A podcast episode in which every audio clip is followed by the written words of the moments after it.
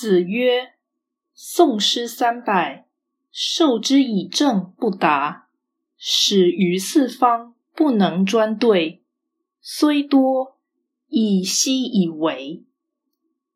孔子说：“读了《诗经》三百篇，受命施政却做不好，出使外国而无力独当一面，这种人再多。”又有什么用呢？道义阐释：虽多，以奚以为？可能是人再多也没用，也可能是学再多也没用。